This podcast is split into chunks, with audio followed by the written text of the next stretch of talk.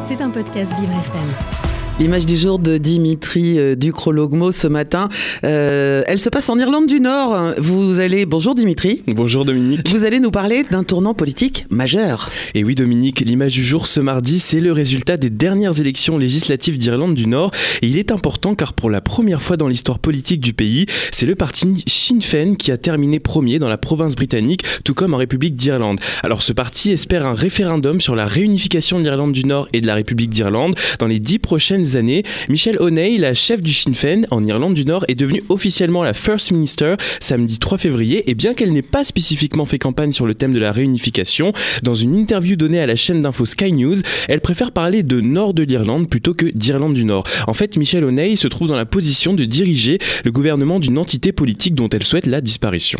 Et puisque vous nous parlez de réunification, Dimitri, pouvez-vous nous rappeler les origines de la séparation entre l'Irlande du Nord et la République d'Irlande? Eh bien, remontons dans le temps, Dominique, un temps pas si ancien en réalité. D'abord, pendant des siècles, le Royaume-Uni, alors formé de l'Angleterre, de l'Écosse et des Pays de Galles, et majoritairement protestant, a tenté de contrôler l'Irlande, majoritairement catholique, jusqu'à occuper tout le territoire. La frontière actuelle entre les deux Irlandes date de 1921, dessinée à l'issue d'une guerre où les Britanniques ont décidé de se retirer du sud de l'île qui est devenue indépendante, créant la République d'Irlande. Les Britanniques sont restés au nord, mais il faut savoir que le petit territoire était peuplé de catholiques et de protestants, et donc les, les opposant les deux religions vont entraîner une guerre civile de 1968 à 1998 qui va faire plus de 3500 morts. Le 10 avril 1998, l'accord de paix du Vendredi Saint est signé, un accord important puisqu'il va organiser un partage du pouvoir entre les unionistes et les partisans d'une Irlande du Nord britannique. Il va aussi rouvrir la frontière créée en 1921, puis il va évoquer la possibilité d'un référendum de réunification.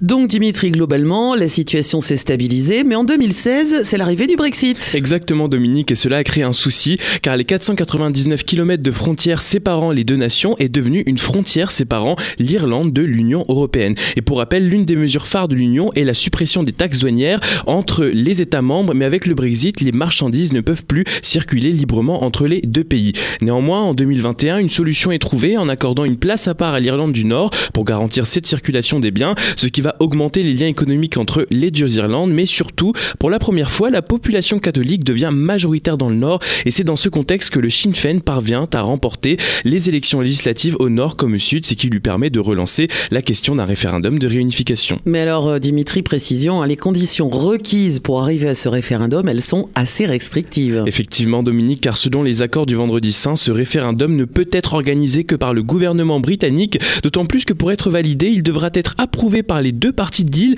et selon un dernier sondage d'Irish Times de décembre 2023, 66% des habitants du Sud voteraient oui, mais seulement 30% au nord. Alors c'est une affaire à suivre, une image du jour irlandaise. Tout à fait, vous nous tiendrez au courant d'ailleurs. Euh, l'image du jour de Dimitri Ducrologmo, elle est à retrouver sur vivrefm.com, rubrique podcast. C'était un podcast Vivre FM. Si vous avez apprécié ce programme, n'hésitez pas à vous abonner.